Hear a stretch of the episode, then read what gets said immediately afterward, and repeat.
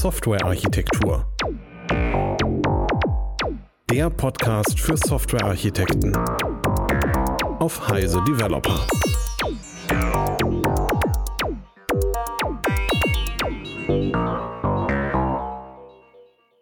Willkommen zu einer weiteren Folge von äh, Softwarearchitektur im Stream. Ähm, mein Name ist Ebert Wolf, ich arbeite als Fellow bei der InnoQ und ich habe mir als äh, Gast einen Kollegen eingeladen, den äh, Gerrit. Gerrit, möchtest du dich kurz vorstellen? Ja, ähm, mein Name ist Gerrit Beine. Ähm, ich bin jetzt seit Januar bei der, bei der InnoQ, ähm, seit ähm, über 20 Jahren in der, in der IT unterwegs, seit 2001 mit agilen Methoden und das ist auch das, was mich immer so umtreibt, so diese ähm, Spannung, das Spannungsfeld zwischen ähm, Softwarearchitekturen, IT-Architekturen und Organisationen. Genau, und damit sind wir eigentlich gleich beim Thema. Wir haben irgendwie festgestellt an einer Stelle, dass wir unterschiedliche Wahrnehmungen davon haben, wie eigentlich äh, Architektur und Organisation zusammenhängen. Und ähm, das war für mich die Motivation, ähm, zu schauen, dass wir das mal in, in einem Podcast sozusagen ausdiskutieren. Und ein bisschen hat sich das ähm, entzündet an diesem berühmten Inverse Conway Manöver. Ähm, vielleicht kurz dazu. Also die Idee von Inverse Conway ist, dass man die Organisation anhand der Architektur ausrichtet. Das heißt also, ich möchte eine fachliche Architektur haben. Also ich möchte vielleicht irgendwie eine Komponente haben, die sich um Rechnungslegung kümmert, eine andere, die sich um Lieferung kümmert. Und wenn ich halt diese fachlichen Komponenten habe, dann ist die Idee von dem Inverse Conway Manöver zu sagen, jedes Team macht genauso eine fachliche Komponente und dadurch unterstütze ich dann die Architektur. Äh, das bedeutet, dass man eben dann sagt, es gibt ein Team, was die Rechnungslegung macht, ein anderes Team, was sich um die Lieferung kümmert und dadurch ergeben sich letztendlich eben diese beiden fachlichen Komponenten, die man eigentlich möchte. Das heißt, man benutzt eben Organisation als ein Werkzeug, um dann am Ende dieser Architektur herzustellen oder zumindest zu unterstützen. Das ist etwas, was so aus dem Microservices-Bereich kommt. Und äh, ich glaube, das kommt von dem James Lewis, einem der Pioniere in dem Bereich. Und das ist so, so ein bisschen äh, die Idee. Ähm, Gerrit, ich weiß nicht, habe ich das jetzt so richtig dargestellt oder ist da jetzt etwas, was du anders sehen würdest? Nö, also genauso habe ich auch diese, diese Idee des, des Inverse Conway Manöver verstanden. Genau. So, und jetzt ist irgendwie die, die äh, Frage, warum heißt das Ding eigentlich Inverse Conway Manöver? Und der Hintergrund ist halt, dass es dieses berühmte Gesetz von Conway gibt. Das ist der Melvin Conway. Der hat das 1968 aufgebaut und der sagt halt, naja, die Architektur eines Systems ist eben constrained durch die Organisation. Das heißt also, die Organisation ist sozusagen dazu verdammt, eine äh, Architektur zu bauen, die so, die sie selber sozusagen repräsentiert. Und da gibt es irgendwie ein relativ schönes Paper, äh, was man sich durchlesen kann. Das ist auch aus, aus anderen Gründen interessant. Und äh, das ist so das, was da drin steht. Und man hat es früher zumindest, so habe ich es zumindest ursprünglich mal kennengelernt, als ähm, ein, wie soll ich sagen, ein Hinderungsgrund. Man sagt halt, ich habe Backend-Entwickler, die tue ich in das Backend-Team und dann bin ich halt leider dazu verdammt, eine Backend-Komponente zu implementieren, obwohl ich das vielleicht gar nicht will. Und das Inverse-Combi-Manöver sagt jetzt, ich will die Architektur haben und bilde dadurch die Organisation. So, und das ist die Stelle, ähm, ja, wo, wo Gerrit mich wahrscheinlich jetzt gleich korrigieren wird, dass ich das eigentlich nicht richtig gelesen habe. Ähm, ja, tatsächlich, ähm, weil ähm, das, was Conway in, in diesem als Conway's Law immer zitiert und in dieser Gesetzmäßigkeit formuliert, ist ähm, ein ganz, ganz relevantes Detail, ähm, was gerne überlesen wird. Denn das, was Conway sagt, ist, dass Organisationen, du hast jetzt gesagt, verdammt, also dazu verdammt sind, ähm, und äh, dass es das Schicksal von Organisationen ist, ähm, wenn sie Systeme designen, dass dieses, die Architektur der Systeme die Kommunikationsstrukturen der Organisation repräsentieren. Und das wird sehr, sehr gerne verkürzt auf ähm, die Organisationsstrukturen. Ähm, es ist an der Stelle aber sehr wichtig, äh, dieses Detail zu berücksichtigen. Denn ähm, Organisationsstrukturen und Kommunikationsstrukturen sind erstmal zwei unterschiedliche Dinge. Ähm, ich kann ähm, in einer Organisation ähm, Strukturen haben, formale und informelle, und ich habe Kommunikationsstrukturen. Und äh, diese Kommunikationsstrukturen, die liegen sowohl in einer formalen Organisation oder in der formalen Organisationsstruktur drin, als auch in der informellen Organisationsstruktur. Und ähm, ich kann, wenn ich jetzt ähm, eine bestimmte, ein bestimmtes Design für meine Organisationsstruktur wähle, ähm, kann ich dieses formale, diese formale Seite sehr, sehr gut gestalten. Da kann ich sagen, ich habe drei, vier, fünf Teams, die kümmern sich um fachliche Services. Ähm, wie, das, ähm, wie, wie, du das jetzt gerade beschrieben hattest, das ist eine Möglichkeit, die, die habe ich. Ähm, was sich aber ähm, nicht zwangsläufig dadurch ergibt, ist, ähm, dass ich eine Architektur habe, die das Ganze dann auch wirklich tragen kann. Denn wenn zwischen den, diesen Teams, äh, die auf fachliche Komponenten ausgerichtet sind, eine unglaublich intensive Kommunikation ähm, herrscht und ähm, die ähm, in ihren Prozessen vielleicht sehr, sehr stark verzahnt sind, sehr, sehr eng miteinander ähm, zusammenarbeiten und die Kommunikation es bedingt, ähm, dass die, ähm, dass im Prinzip trotz der, des, des fachlichen Schnitts eine sehr, sehr starke Abhängigkeiten zwischen den Teams äh, stehen, dann werde ich diese Kommunikationsstruktur, diese starke Abhängigkeiten der Kommunikation in der Architektur wiederfinden. Und das ist die Beobachtung, die Conway gemacht hat. Hm. Was eben, also für mich äh, lässt sich das eigentlich zusammenfassen zu ähm, das, was über, worüber Conway spricht. Ich weiß nicht, ob du das genauso sehen würdest. Das sind halt die Beziehungen, wo Leute tatsächlich miteinander reden. Und es ist eben so, dass Leute auch außerhalb ihres Organigramms miteinander reden. Das genau. heißt also, ich bin halt in einem Team, ich reporte an irgendjemanden, das ist diese formale Organisationsstruktur, aber ich rede halt mit Kollegen, die in anderen Teams sind oder wie auch immer. Und das ist eigentlich das, was Conway gemeint hat, eben diese informellen äh, Strukturen. Ja, nicht nur die informellen, also durchaus auch die formellen, aber ähm, Conway hat sich halt bewusst nicht nur auf die formale Struktur bezogen, sondern auf die Gesamtkommunikation, die stattfindet. Und hat deshalb auch die Kommunikationsstrukturen als das äh, wesentliche Merkmal in, in dem Paper herausgestellt. Genau so. Und jetzt ist halt irgendwie die, also soweit ist es halt irgendwie eine Geschichte, wo es sich halt lohnt, nochmal sozusagen das Original zu lesen und das halt irgendwie genau nachzuvollziehen. Ähm, die Frage ist ja jetzt, dieses Missverständnis, hat das irgendwelche Auswirkungen? Also das heißt, ich ich stelle mich jetzt irgendwie hin und sage, ja, wir machen jetzt irgendwie dieses Team für Rechnungslegung und das Team für die Lieferung.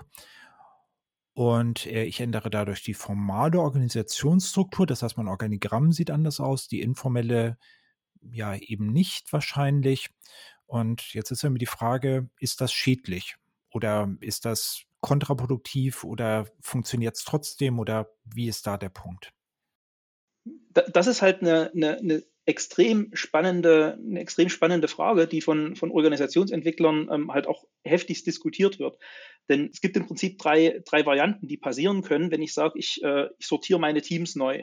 Das eine ist, das Ganze funktioniert. Dann habe ich genau das Ziel erreicht, wenn nämlich die die auch die informellen äh, Kommunikationsstrukturen dem neuen Formalschnitt der Organisation folgen.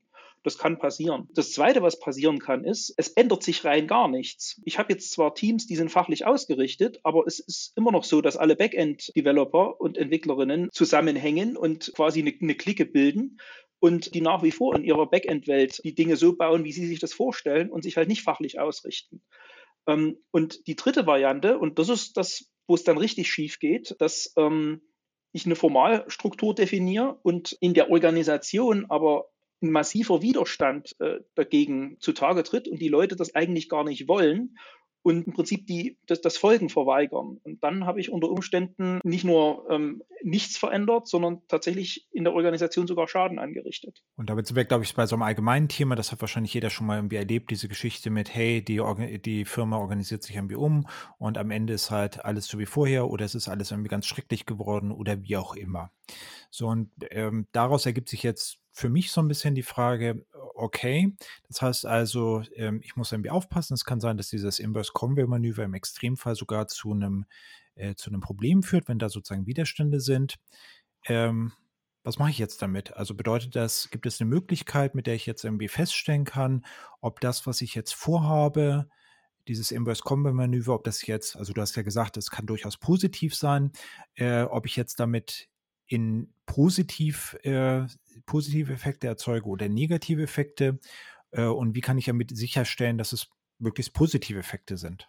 die Schwierigkeit, das, das ähm, Deprimierende an der Stelle, um, um das, äh, das so zu benennen, ist eigentlich, ich kann im Vorfeld fast nichts dafür tun, um sicherzustellen, dass es gut wird. Das, die einzige Chance, die ich habe, ist tatsächlich die, die Wirkung von so einer Veränderung, die, ähm, die ich da in der Organisation bewirke, sehr, sehr schnell und im, im, Nachhinein zu beobachten, zu analysieren.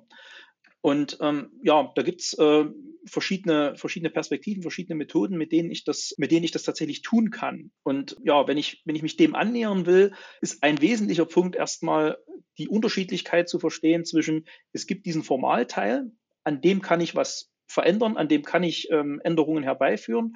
Und es gibt den informellen Teil in so einer Organisation. Den kann ich nicht direkt beeinflussen ich kann nicht beschließen, dass sich eine informelle Kommunikationsstruktur ändert. Und das ist vielleicht irgendwie der, der spannende Punkt. Du hattest das auch bei unserem Vorgespräch irgendwie gesagt. Also wir als Techniker äh, neigen ein bisschen dazu, äh, nicht sozusagen das Organigramm anzugucken und zu sagen, hey, das ist sicherlich auch so, wie die Leute miteinander reden und halt erstmal überhaupt gar nicht wahrzunehmen, dass es diesen informellen Teil überhaupt gibt. Und ähm, das andere, was ich auch spannend fand, du hattest halt beim Vorgespräch auch gesagt, es gibt da halt so eine, so eine Beziehung zu agilen Transformationen. Genau, also da, da passiert das auch sehr, sehr häufig, dass versucht wird, ähm, also ein, ein, Punkt, der, der in der agilen Transformation sehr, sehr gerne ja ähm, mit äh, bearbeitet wird, ist das ganze Thema Unternehmenskultur und, äh, und sowas. Und ähm, das ist tatsächlich was, es kann sein, oder ich, der einzige Punkt, um, um das zu beeinflussen, ist, ich, ich ändere was an der Formalstruktur. Aber es gibt da halt keinen kausalen Zusammenhang, dass ich sagen kann, ähm, wenn ich die Hierarchien abschaffe, dann bekommen wir eine bessere Organisationskultur. Das funktioniert halt so nicht. Ich kann Hierarchien abschaffen, und das kann gut sein für die Organisation, das kann sich positiv auswirken.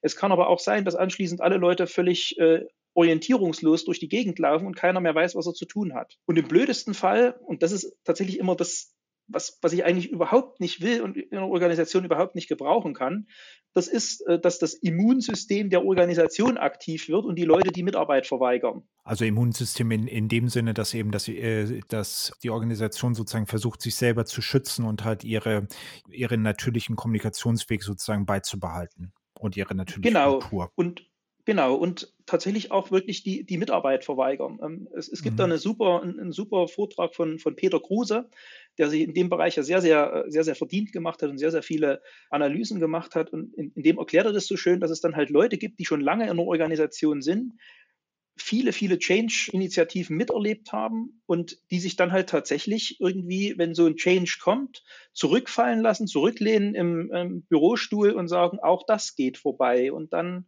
halten sie halt still, halten inne, bis es vorbei ist und dann machen sie anschließend wieder genauso weiter wie vorher. Und das ist ja tatsächlich was, was in Organisationen passiert. Genau, also das, das ist, glaube ich, irgendwie nachvollziehbar.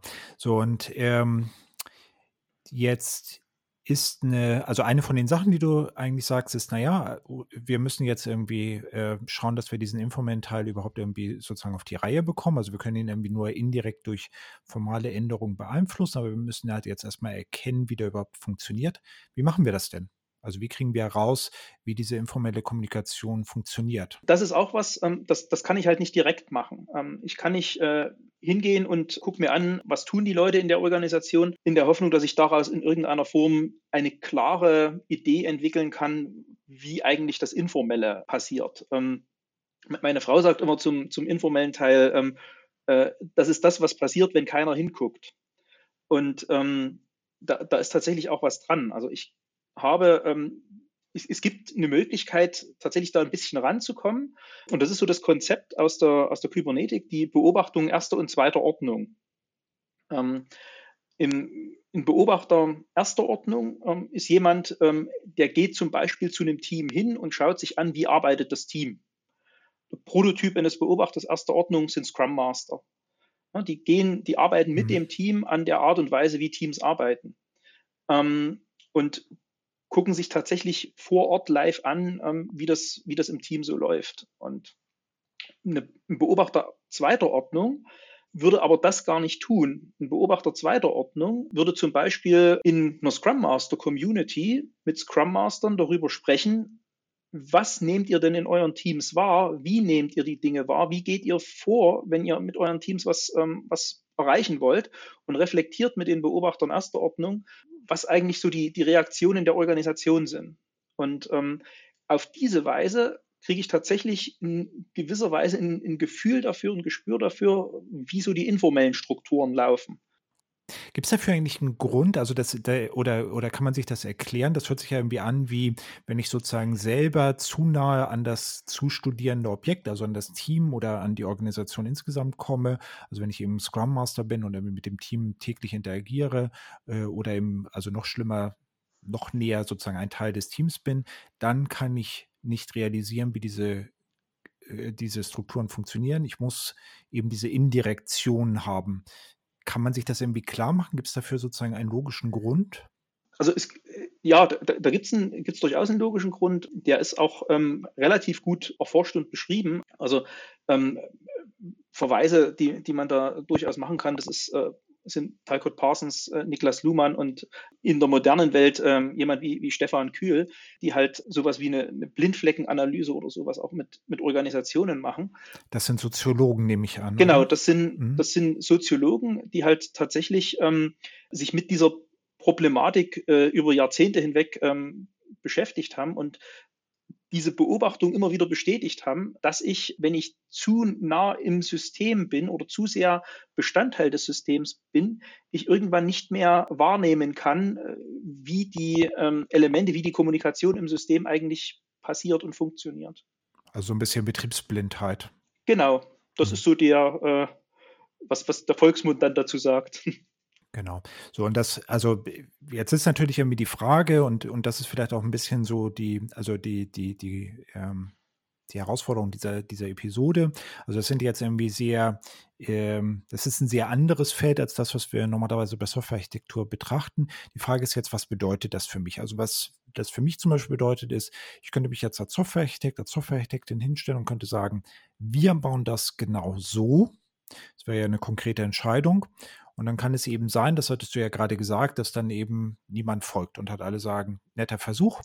Genau. Äh, aber das ist irgendwie totaler Quatsch, weil so, und das ist eben die Stelle, wo es dann nämlich schwer ist, das, das sozusagen zu, zu ergründen, warum das so ist. Also das ist ja kein rationaler Prozess. Also ich habe möglicherweise objektiv recht, deshalb mein Weg der richtige ist.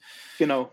Aber es ist eben so, dass ich eben dort äh, aufgrund dieser der Strukturen, die um mich herum sind, irgendwie ignoriert werde oder so. so. Und was ich jetzt zum Beispiel machen könnte, also das ist tatsächlich auch ein Tipp, den ich habe oder etwas, was ich irgendwie an anderen Stellen gemacht habe, ist, dass ich jetzt irgendwie äh, sage, okay, das war daneben, wir machen was anderes. Äh, ich schaue halt, dass ich stärker moderierend bin und sage halt, okay, wir haben halt diese Herausforderung, wie denkt ihr denn, wie ihr die irgendwie lösen wollt? Und äh, ich organisiere einen Workshop und entscheide eben nicht selber, sondern nehme eben die Punkte auf, äh, die dort irgendwie sind und schaue irgendwie, dass, dass da am Ende eine Entscheidung rauskommt, die nach meinem Empfinden irgendwie sozusagen mindestens okay ist. Also es muss nicht mehr die Entscheidung sein, ja. die ich halt irgendwie super finde, sondern das, wo sich das Team sozusagen wiederfindet.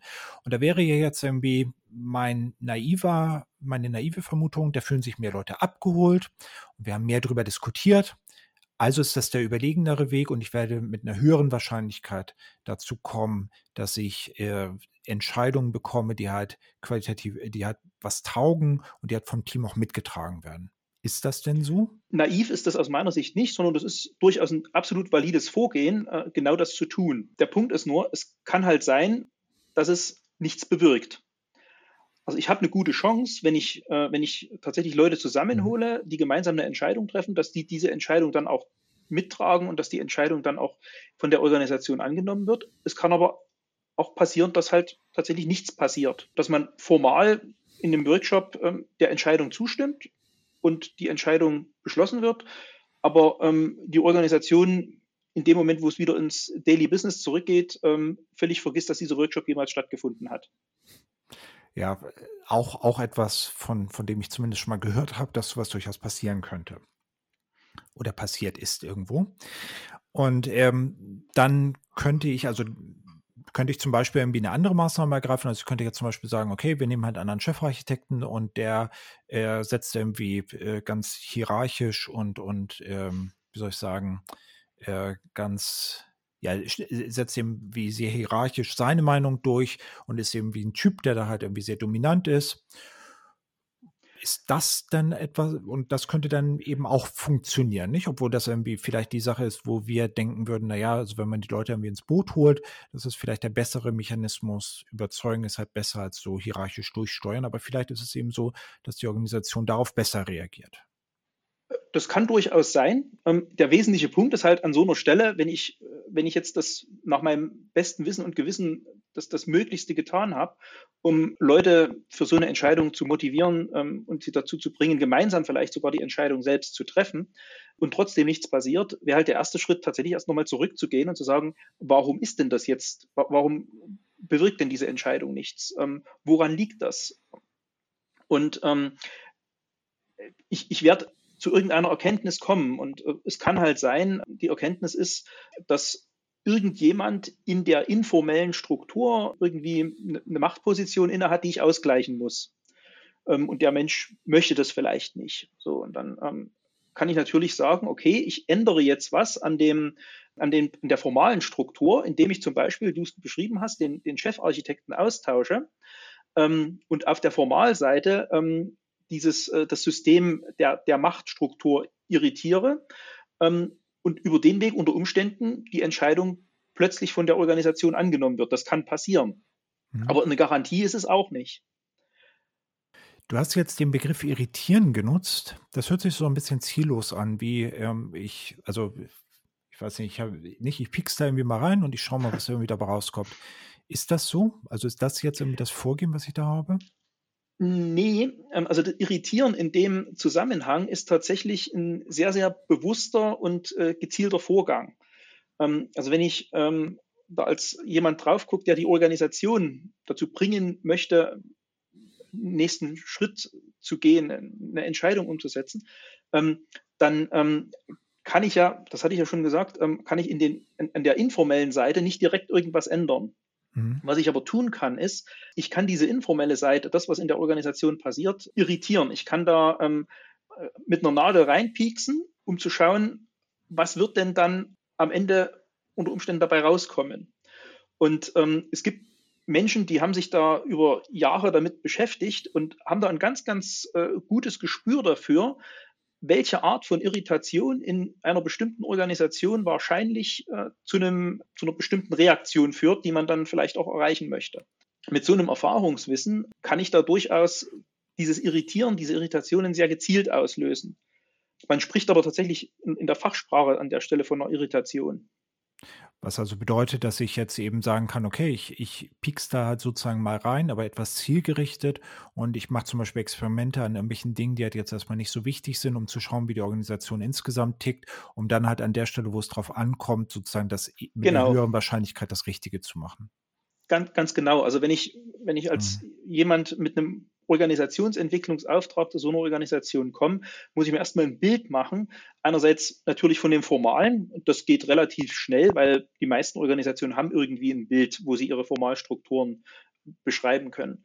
Ähm, und ich muss aber auch ein Bild machen, wie die informelle Seite funktioniert. Und das mache ich halt, indem ich ähm, erstmal ein paar Irritationen auslöse, die ähm, an, an nicht relevanten Punkten wirken würden. Genau, guter Punkt. So, und ähm, du hattest irgendwie auch beim Vorgespräch gesagt, es gäbe da so drei Stellschrauben, wo ich sozusagen irritieren oder sagen wir mal beeinflussen kann. Was sind die? Ja, genau. Also das sind im Prinzip die, die drei Bestandteile, wo man heute sagt, dass, äh, das, das sind die Punkte, die eine Formalseite einer Organisation ausmachen. Das ist tatsächlich einmal die, das, was wir immer als Formalstruktur wahrnehmen, was auch in einem Organigramm oft äh, verewigt ist, welche Abteilungen gibt es welche, welche Verantwortlichkeiten haben diese Abteilungen, wie ist die Organisation geschnitten. Und an der Stelle wäre jetzt mein Werkzeug, dass ich eben klassisch eine Reorganisation mache oder irgendjemanden genau. hinsetze und äh, da halt irgendetwas tue. Genau, also dass ich zwei Abteilungen zusammenlege, dass ich ähm, eine Abteilung ähm, aufteile. Inverse-Kombi-Manöver. Genau, das ist, äh, das ist so, ein, so ein schönes Beispiel dafür. Mhm. Die zweite Stellschraube, die ich habe, das ist das Thema Personal. Ähm, ich, ähm, das, das wird tatsächlich an der Stelle sehr, sehr, ähm, wie soll ich sagen, emotionslos äh, von, von Organisationssoziologen betrachtet. Die sagen halt, ich habe eine Menge von Menschen in der Organisation und ich kann mich jetzt, kann mir jetzt überlegen, welche Arten, welche Typen von Menschen will ich weiterhin einstellen in der Organisation, welche ähm, helfen der Organisation auch nicht mehr weiter, ähm, wie befördere ich Menschen, welche, welche Menschen kommen auf höhere Posten, bekommen formal mehr Macht. Das ist so die, die, die zweite Stellschraube, die ich habe. Genau, und das haben wir, glaube ich, auch diskutiert, nicht? Also die Idee jetzt irgendwie zu sagen, okay, das eine hat halt nicht funktioniert und jetzt nehme ich halt jemand anders als Chefarchitekt, das wäre, Genau, glaube ich, sowas nicht. Und auch jemand, der genau, eine das, andere, eine andere Persönlichkeit hat, also in diesem Fall halt jemand, der da dominant äh, auftritt an der Stelle. genau, das geht genau in diese Richtung. Und die Mhm. dritte Stellschraube, die ich habe, das sind die sogenannten Entscheidungsprogramme. Programme jetzt nicht im Sinne von dem, was wir als ITler an Programmen schaffen, sondern ähm, an, an den grundlegenden Mustern, ähm, wie, also wir würden tatsächlich eher Muster dazu sagen in, in der IT, sondern das sind wirklich die Muster, wie in einer Organisation Entscheidungen zustande kommen. Also wäre sowas wie dieser Workshop, von dem ich halt gesprochen habe, wo man irgendwie sagt, wir versuchen Genau, alle einzubinden und wir machen das halt irgendwie gemeinsam und wir sind alle irgendwie in einem Boot. Das wäre halt etwas, was jetzt in diesem Entscheidungsprogramm sozusagen wirkt. Genau, ähm, da, wenn ich jetzt eine Organisation habe, in der die Entscheidungsprogramme zum Beispiel so ausgelegt sind, dass sie sehr, sehr gremienlastig sind, ähm, dann kann ich durch eine Veränderung in Richtung, dass ich äh, da jemanden mal reinsetze, ähm, in die Organisation oder jemanden reinbringe, der tatsächlich mal, ich sage jetzt mal in Anführungszeichen, durchregiert, eine extreme Irritation auslösen, die unter Umständen heilsam sein kann und ähm, Mhm. was Positives bewirkt. Das muss nicht sein, aber es kann sein. Ja, ich habe, ich, ich kenne ja diesen schönen Begriff von Durchsteuern, dass also jemand Ja, ein paar Entscheidungen durchsteuert. Ich weiß nicht, ob das ein offizielles Wort der deutschen Sprache ist. Das weiß ich auch nicht, aber das ist, das ist so eine Idee, äh, tatsächlich Entscheidungsprogramm äh, zu beeinflussen. Gut, und jetzt wäre das, also ich bin, ja, weiß ich gar nicht, also ich bin vielleicht nicht Softwarearchitekt, sondern Berater, wie dem auch sei, aber nehmen wir mal an, ich sei ein Softwarearchitekt. Ich kann das doch eigentlich gar nicht umsetzen. Also wir reden jetzt ja eigentlich über Organisationsberatung, ähm, Beratung, das ist irgendwie nicht, also irgendwie äh, ist das ein ganz anderes Thema, oder? Ja, nicht ganz. Also ich habe ja als, als Softwarearchitekt immer die Herausforderung, dass ich in der, in der Formalstruktur der Organisation Dinge bewegen muss, äh, Dinge voranbringen muss, ähm, die in irgendeiner Form im Sinne der Organisation äh, sind. Ähm, und an der Stelle äh, kommt so ein bisschen die, ähm, äh, der, das, das Gesetz von Watzlawick äh, zum Tragen. Der hat ja mal gesagt, ich kann nicht nicht kommunizieren und genauso kann ich auch nicht nicht in einer Organisation wirken. Auch selbst in agilen Organisationen haben die Menschen, die als verantwortlich gesehen werden für, für Softwarearchitekturen, eine herausgestellte Position, egal ob die jetzt formal akkreditiert ist oder, oder auch nicht. Das heißt, die, die Leute werden wahrgenommen und ähm, was auch immer sie tun, wird von anderen Leuten, ähm, wird von der Organisation reflektiert ähm, und erzeugt eine Resonanz. Und ähm, dessen muss ich mir bewusst sein. Und je bewusster ich mir als Architekt oder Architektin dieser Tatsache bin, dass ich durch meine Kommunikation, durch meine Handlungen Resonanz erzeuge in der Organisation, desto leichter fällt es mir tatsächlich auch Dinge zu bewegen. Und der andere Punkt, das äh, ist vielleicht noch ein Nachsatz zu diesem, äh, man kann nicht nicht kommunizieren oder irritieren. Ähm, also wenn ich halt irgendwie gar nichts mache, ist das möglicherweise auch etwas, was die Organisation dazu, was in der Organisation dazu führt, dass halt irgendwas passiert, nicht? Also vielleicht in einem Genau, passiven Vakuum oder und irgendjemand springt da halt irgendwie rein oder äh, irgendwie genau, andere Leute sagen, wenn, wenn der halt keinen Bock hat, dann habe ich irgendwie auch keinen und nicht irgendwas passiert dann. Das heißt also, wenn ich halt versuche, mich rauszuhalten, geht es eigentlich auch, also hat das auch Auswirkungen. genau. Das kann man, kann man immer sehr gut beobachten in Organisationen, die versuchen, irgendwie ihre Hierarchien zu eliminieren. Ähm, da entsteht in der Regel genau so ein Vakuum, das aber von irgendetwas anderem gefüllt wird. Und das ist dann entweder eine informelle Hierarchie, die entsteht, oder ähm, es bilden sich irgendwie ähm, Bündnisse von, von Leuten, ähm, die dem äh, Fehlen äh, dieses, dieser, dieser Hierarchiefunktion entgegenwirken. Und, und es kann irgendwie passieren, dass sich am Ende dann äh, so Survival of the Fittest mäßig, nehme ich an, sozusagen die durchsetzen, die sich halt am besten durchsetzen können. Also Genau, die, das ist so die, der, die, der Worst Case. Ja, die, die Ballis sozusagen. Und dann hat ja. man, glaube ich, ein, ein, lustiges Problem, nicht? Also dann hat man ja, das ein, eine, eine Hierarchie abgeschafft und durch so ein dann hat man die formale Hierarchie abgeschafft und hat unter Umständen äh, eine Hierarchie, die am Ende zu, zu, Problemen wie Mobbing und anderen Sachen führt. Äh, da macht es dann überhaupt keinen Spaß. Also mhm. das äh, ist aber ein separates äh, Thema, das äh, führt, glaube ich, aus dem Architekturkontext auch zu weit raus. Ja, ja, genau. Aber also ich finde das halt spannend, weil, naja, nicht, also das, das ist halt etwas, was, also man hat ja irgendwie die Idee bei den Hierarchien, dass es dann sozusagen besser wird, aber das kann eben zum krassen Gegenteil führen. Dem Genau. Ähm, nehmen wir das ein, ein, anderes Beispiel, das ist halt auch etwas, was mich so ein bisschen bewegt. Also ähm, ich will halt irgendetwas durchsetzen in der Organisation. Also, weiß ich nicht, Domain-Driven Design, irgendeinen Architekturansatz. Und ähm, da ist es ja jetzt so, dass ich mich halt hinstellen kann und sagen kann, hey, ich mache das jetzt mal. Also ich erzeuge ein, eine Architektur und die ist halt irgendwie Domain-Driven Design und das ist halt irgendwie total super. Mhm. Das führt jetzt dazu, dass äh, das, was ich tue, irgendwie nicht skaliert. Also ich bin vielleicht der Einzige, der das irgendwie tut. Ja. Und äh, gegebenenfalls wird es ignoriert. Darüber haben wir ja auch schon geredet. Ich kann mich also jetzt mhm. hinstellen und kann sagen, das ist halt die Architektur und das ist irgendwie äh, etwas, was, äh, wo dann irgendwie die anderen sagen, nee, irgendwie nicht oder es einfach komplett ignorieren, sondern wäre halt eine Möglichkeit, dass ich sage, okay, ich mache eine Maßnahme, also ein, ein Workshop beispielsweise, wo man irgendwie sagt, wo man zeigt, wie man so etwas entwickelt, eine Domain-Driven Design Architektur mit dem Ziel der Verhaltensänderung, also mit dem Ziel, dass man nicht der Einzige ist, der jetzt Domain-Driven Design oder was auch immer es halt irgendwie ist, macht, sondern dass eben andere Leute das auch machen. Das kann man erreichen dadurch, dass man zum Beispiel am Ende von dem Workshop sagt, naja, wo könnt ihr das jetzt anwenden? Man kann es dadurch erreichen, dass so etwas eher hands-on ist, wo also die Leute tatsächlich sich damit auseinandersetzen, selber irgendetwas machen, also ein Domain Design, äh, Architektur äh, ja. selber erstellen, solche Geschichten, was dann dazu führt, dass man eben weniger Inhalt hat, sondern eben mehr Doing macht. Man kann dann noch, äh, wenn, wenn sich später in der Praxis oder auch währenddessen halt Fallstricke ergeben, kann man die halt irgendwie proaktiv diskutieren ja. und äh, da halt einiges machen.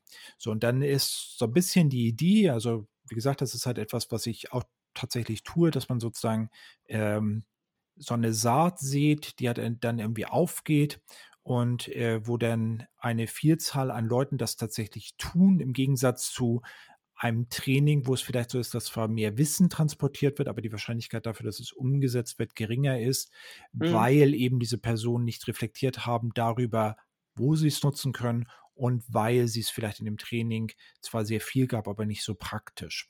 So, und ja. dann ähm, ist das irgendwie sozusagen ein Mechanismus, um, also könnte das ja ein Mechanismus sein, um sowas in einer Organisation äh, zu verankern. Und das ist auch etwas, was ich als Architekt, glaube ich, gut machen kann.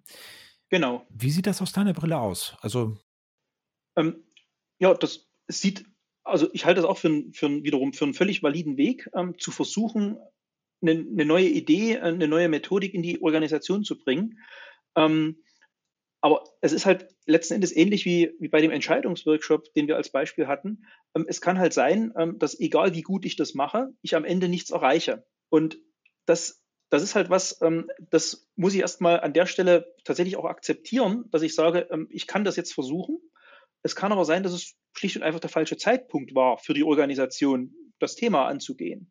Und im schönsten Fall habe ich es natürlich an der Stelle erreicht, dass ich irgendwie so eine, so eine kleine Gruppe von Menschen formiert habe, die tatsächlich den, den Wert dessen erkennt, was zum Beispiel das Domain-Driven Design für die Organisation sein kann, die dann anfangen danach zu handeln und äh, dass sich dann so ein Effekt auslöst, den, der in der, in der Kulturwissenschaft und der Soziologie als Minderheiteneinfluss äh, bezeichnet wird, dass halt eine Minderheit von Leuten plötzlich anfängt, nach bestimmten Mustern zu handeln und diese Muster sich aber in die Organisation hinein ausbreiten und immer mehr Menschen anfangen, genau diesem Muster zu folgen sodass das Domain-Driven Design quasi so organisch in die, in die ganze Organisation hinein ähm, wächst und, und adaptiert wird.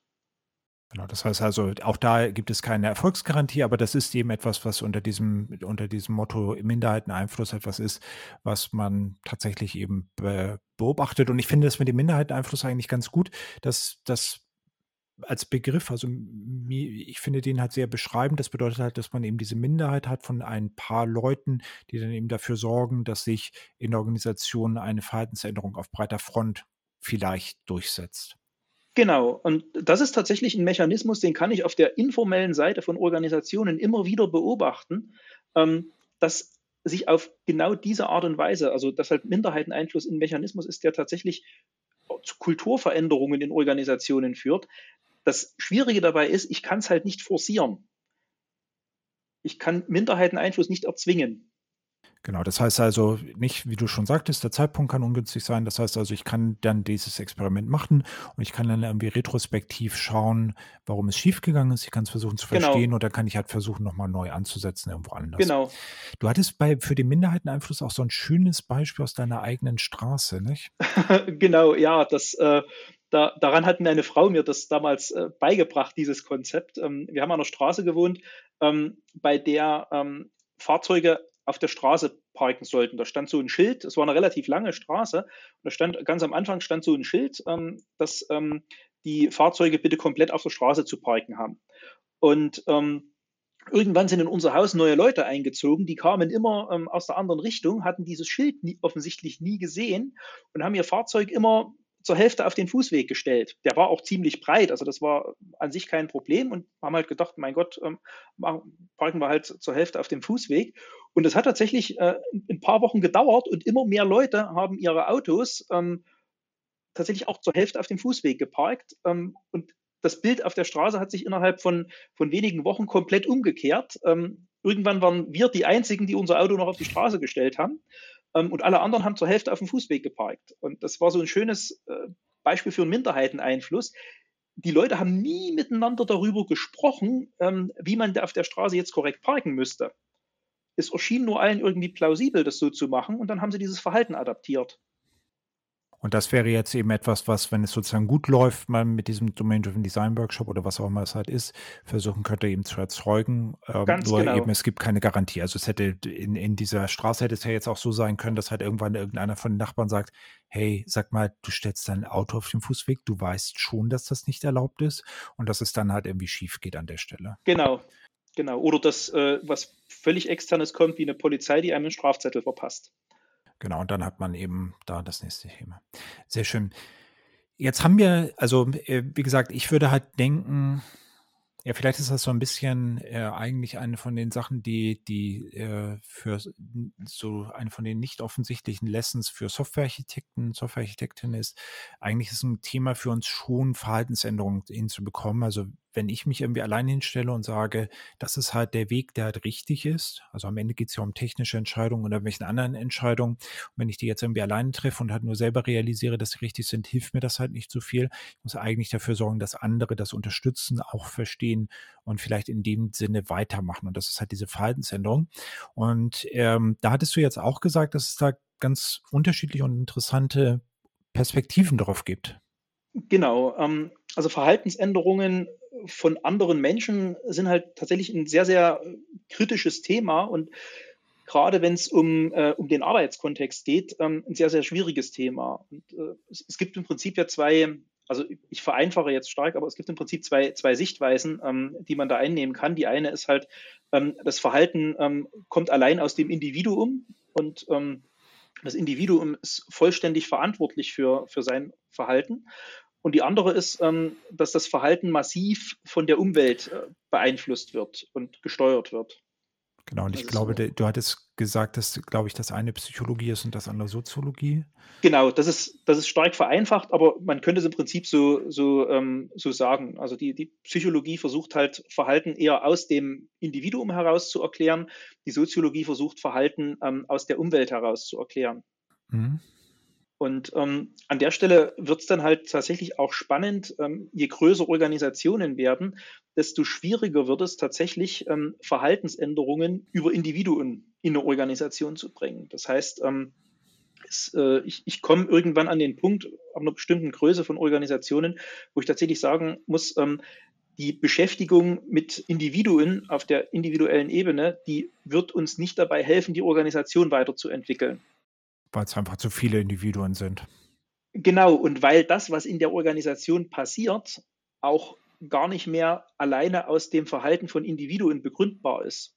mhm. sondern weil es Dynamiken gibt, ähm, die ich ähm, bei einer, einer, Vielzahl von Individuen, die kommunizieren, die parallel Dinge tun, habe, ähm, die ich nicht mehr aus, aus Individualperspektive überhaupt erklären kann und, und äh, dadurch auch nicht mehr beeinflussen kann. Ja, deshalb ist es halt bei, bei ähm, Veränderungswünschen und wenn ich auch am Ende sage, ich, ich, hätte gerne, dass mehr Menschen DDD machen, was ja eine völlig, ein völlig valider Wunsch sein kann, dass ich dann halt ähm, unter Umständen nicht äh, mit Einzelleuten diskutieren muss, ähm, mach doch DDD, weil es vernünftig ist, ähm, ändere dich, sondern dass ich tatsächlich sage, was ist, wäre denn eine Veränderung in der Umwelt, also in meiner Organisation, die dazu führt, dass DDD sich tatsächlich als Erleichterung für die Leute ergibt. Was wäre denn so etwas? Also was könnte ich da konkret tun? da sind wir wieder bei unseren drei, drei Stellschrauben. Ähm, hm. Ich kann halt an diesen drei Stellschrauben drehen, ich kann an denen justieren und kann versuchen zu sagen, okay, was hilft jetzt eventuell das, äh, das DDD ähm, oder was, äh, wie, wie, könnte eine ähm, Organisation ausschauen, die es erlaubt, dass DDD mir tatsächlich praktisch hilft. Da sind wir dann wieder bei dem Inverse Conway Manöver. Das kann mhm. durchaus sein, dass das den Rahmen dafür schafft, dass Leute plötzlich DDD adaptieren. Okay, ähm, ich muss ja gestehen, eine, eines von den Problemen, was ich dabei potenziell sehe, ist halt, ähm, das öffnet ja ein bisschen die Tür zu, hey, ich sehe, ich stehe halt irgendwie hier, ähm, ich kann halt irgendwie nicht performen, weil die Umgebung lässt es halt irgendwie nicht zu. Und äh, damit habe ich halt ein Problem und ich kann es eigentlich, ich kann eigentlich nur noch lamentieren. Also ähm, es gibt ja irgendwie so ein bisschen die, die Schule oder die Meinung, die ich halt manchmal irgendwie vertrete mit, naja, du musst halt selber sehen, dass du halt in der Situation, in der du bist, äh, irgendetwas tust, damit die Situation besser wird und auf andere sozusagen zu, zu weisen, hilft dabei nicht, weil die an, also wenn du halt sozusagen den Appell hast, dass die andere oder die Struktur sich ändert, äh, das ist halt etwas, woran du nicht arbeiten, selber arbeiten kannst. Selber kannst du nur sozusagen an dir arbeiten. Sondern was du jetzt irgendwie sagst, ist ja. äh, so, so übertrieben, ähm, wenn ich jetzt in einer Organisation bin, die halt groß genug ist, ja, dann kann ich damit eigentlich nichts tun. Also dann kann ich mich sozusagen drehen und wenden, wie ich will. Ähm, ich kann halt selber nichts tun und das verleitet jetzt ein bisschen dazu, dass ich mich halt in meinen Sessel setze, meine Hände in den Schoß lege und sage, so ist es halt. Äh, schade eigentlich. Das hoffe ich nicht, dass das Bild entsteht, weil ähm, wenn ich das tue, erzeuge ich ja auch eine Reaktion oder eine Resonanz in der Organisation, ähm, in, in, der ich tätig bin. Also es ist, es ist egal, was ich tue, eine, Re eine Resonanz wird erzeugt. Und das ähm, was, was ich gerne als, als Botschaft äh, Menschen mitgeben würde, ist, ähm, seid euch dessen bewusst, dass so eine Resonanz erzeugt wird und beobachtet genau, was ist die Resonanz, die ich erzeuge. Versucht aber nicht ähm, alles, was an Resonanz ähm, zurückkommt von der Organisation oder alles, was ihr an Resonanz wahrnehmt, immer auf das zu beziehen, was ihr getan habt.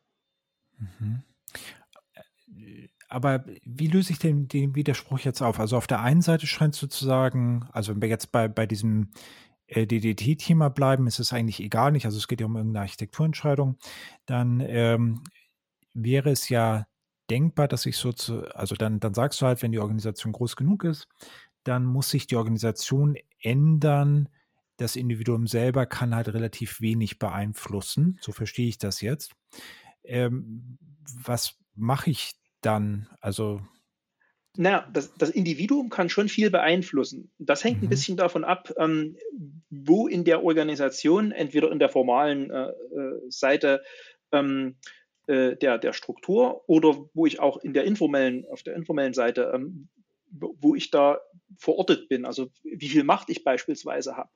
Also ich kenne äh, ich kenn Softwareentwicklungsteams, ähm, da gibt es so, so Senior Developer, ähm, die haben eine unheimliche Macht, ohne die läuft nichts. Die haben aber formal überhaupt keine, ähm, ähm, also hm. die, die, sind formal in der Organisation überhaupt nicht ähm, verortet in, in, irgendeiner Form. Die sind einfache Mitarbeitende. Und die, die haben natürlich schon äh, die Möglichkeit, da ganz, ganz viel zu bewegen. Und äh, das, das tun die auch.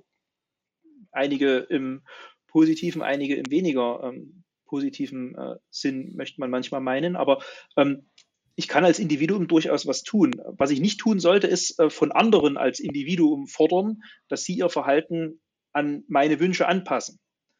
Ähm, mhm. Da sind wir dann ganz schnell im, im, im Übergriffigen und da wird es dann, da wird's dann tatsächlich heikel. Aber ich kann durchaus erfolgreich damit sein, dass ich sage, ich fange an, DDD zu machen und spare um mich herum vielleicht eine Community, ähm, die, das, äh, die das auch mittragen. Und ähm, aus dem heraus wächst dann äh, eine ganze DDD, ähm, ja, ähm, Community of Practice und äh, das, das wird vielleicht über so einen Mechanismus wie Minderheiteneinfluss weiter ins, in die Organisation getragen. Was also letztendlich bedeutet, dass eben die Aussage äh, nicht ist, dass man sozusagen eben keine Möglichkeit hat, was zu ändern, sondern dass eben diese Mechanismen. Ähm, es gibt ja, keine Garantie.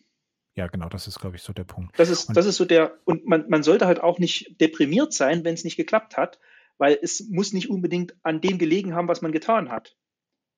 Genau, und ähm, eine Sache, die ich halt, au- das hatten wir halt auch bei dem, bei dem Vorgespräch, äh, glaube ich, als, als ganz spannenden Punkt, äh, die, diese, die, die Sache, die halt irgendwie passieren kann mit, ich nehme jetzt eben den seniorsten Entwickler aus dem Team raus, also die Person, die halt das tiefste Ja, technische Wissen hat, die halt irgendwie, wenn man sich das halt anguckt, objektiv äh, wahnsinnig gut performt ja, und am Ende ist das Team dann besser, weil dadurch eben ein Vakuum entsteht und andere Leute, die genau, diese Rolle sozusagen dann, dann übernehmen, was ja auch irgendwie bedeutet, also das ist ja nahezu paradox, nicht? Also man, man, genau, man, man torpediert das Team und sagt halt dem Team, den Leistungsträger schmeißen wir jetzt irgendwie raus, um es ja, mal blöd zu sagen, und dann sagt ja, das Team anschließend, super, jetzt können wir irgendwie besser arbeiten.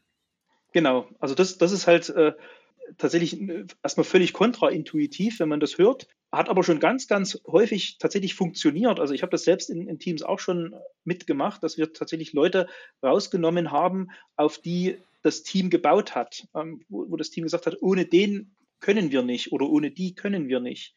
Und ähm, als dieser Mensch dann einfach nicht mehr verfügbar war, war das Team gezwungen, ich sage mal, über sich selbst hinauszuwachsen und äh, sich neue Lösungen zu überlegen, wie sie ohne diese Person ähm, trotzdem Ergebnisse liefern. Und das hat funktioniert. Und plötzlich hat das Team mehr geleistet als vorher, wo sie sich halt auf äh, einen äh, oder eine ähm, erfahrene Person verlassen haben. Und äh, das ist halt vielleicht auch noch der andere Punkt. Also man ist vielleicht selber nicht dazu in der, in der Lage, solche Entscheidungen zu treffen, aufgrund dessen, dass man dafür halt einen bestimmten formalen Einfluss braucht. Aber ähm, es ist auch, auch eine also du hattest es vorhin halt gesagt mit den Seniorenentwicklern, die halt irgendwie de facto dann die Eminenzen sind in den entsprechenden ja. Kontexten und äh, dann eben Entscheidungen de facto treffen. Das bedeutet ja eben auch, dass man äh, unabhängig von der Hierarchiestufe durchaus Anstöße geben kann zu bestimmten anderen äh, Aktionen, die ja dann andere Leute aufgrund ihrer hierarchischen Stellung nur tun können. Also ja. sprich, sprich, man könnte irgendwie jemandem vorschlagen, hey, diese Person könnten wir ja irgendwo anders hinsetzen oder wie auch immer. Genau, also sol solche Vorschläge kann ich, kann ich ja jederzeit machen. Und ähm, was ich hm. ganz besonders spannend finde, ähm, ist, dass ganz häufig solche sehr, sehr senioren Leute, die, die da so ein bisschen als die, die grauen Eminenzen wahrgenommen werden, sich dessen gar nicht bewusst sind. Genau, und dann irgendwie nicht das Gefühl haben, dass sie, dass sie in Wirklichkeit die Personen sind, die sozusagen das, genau. das ganze äh, System am, am Laufen halten. Vielleicht genau. ist das genau. auch noch ein guter Punkt. Genau. Gut. Ich glaube, wir haben es soweit. Ich weiß nicht, ob wir noch, hast noch irgendwas, was du jetzt sagen wollen würdest oder was wir ähm, diskutieren ähm, sollten? Also zu diskutieren, mit dem Programm, was wir uns vorgenommen hatten, sind wir, glaube ich, äh, glaube ich, durch. Ähm, was, was mir halt wichtig ist, ist tatsächlich, dass gerade wir als Techniker so ein bisschen eine Sensibilität entwickeln für diese informelle Seite von Organisationen, für alles das, was dort passiert. Ähm, das wäre mir wichtig, dass das ähm, tatsächlich mehr Menschen da irgendwie ein Interesse dran entwickeln. Ja, und ich glaube, ein anderer Punkt ist irgendwie auch diese Irrationalität, über die wir gesprochen haben, oder die, ja. äh, sagen wir, äh, die, die schwierige Vorhersagbarkeit. Das ist ja vielleicht auch etwas, genau. was, was, also irgendwie uns widerstrebt, weil wir üblicherweise mit Systemen versuchen zu tun zu haben, die halt zumindest scheinbar deterministisch sind. Ja. Wobei ich das, wenn man lange genug in der IT ist, weiß man, dass Computer nur scheinbar deterministisch sind. Ja. Und ähm, dann, genau, wir hatten noch diese, die, Sätze, die mir sozusagen noch in, im Kopf geblieben sind, ist halt einmal dieses mit Softwarearchitektinnen irritieren und das ist gut so, eben diese Irritation, die man gegenüber der Organisation ausführen kann. Und auch diese Sache, die ich halt auch sehr spannend finde, mit wenn ich etwas tue, was auch immer es halt ist, kann es sozusagen schiefgehen und ähm, das kann halt sein, dass exakt dieselbe Aktion mit exakt denselben Leuten zu einem anderen Zeitpunkt aufgrund dessen, dass sich irgendetwas geändert hat, dann irgendwie gut geht, was also bedeutet, dass man für einige Dinge, wenn man da sozusagen irgendwas versucht äh, und es geht schief, ähm, eigentlich nichts kann, was ja vielleicht auch genau. eine Motivation sein kann, es nochmal zu versuchen oder eben anders genau. zu versuchen. Genau. Und Frustrationspotenzial also nicht, nicht ausgeben. Genau, Frustrationspotenzial ist, glaube ich, auch etwas, was hoffentlich ja gezwungenermaßen branchentypisch ist. ja. Genau. Ähm, damit haben wir es, glaube ich, soweit, nicht? Ja. Gut, dann würde ich sagen, vielen Dank fürs Zuhören. Vielen Dank, äh, Gerrit, für, für die vielen Informationen und für die vielen Diskussionen, Gerne. auch im Vorgespräch. Und äh, ja, ich hoffe, äh, es hat euch gefallen und bis dahin. Vielen Dank für das Anhören und Herunterladen des Software-Architektur-Podcasts. Er wird produziert von Carola Lienthal von Workplace Solutions, der Freiberufler Sandra Pasik, Michael Stahl von Siemens, Christian Weyer von ThinkTecture sowie Gernot Starke, Stefan Tilkoff und Eberhard Wolf von InnoQ. Er ist gehostet auf Heise Developer. Die Betreiber freuen sich über Feedback via Mail oder unter den Kommentaren der jeweiligen Episoden. Kontaktmöglichkeiten finden sich auf der Webseite des Podcasts. Alle Episoden sind lizenziert unter der Creative Commons Non-Derivative License 3.0. Das bedeutet, die Episoden können als Ganzes für nicht kommerzielle Zwecke genutzt werden. Änderungen sind nicht erlaubt. Es muss nur die Quelle angegeben werden. Näheres unter creativecommons.org.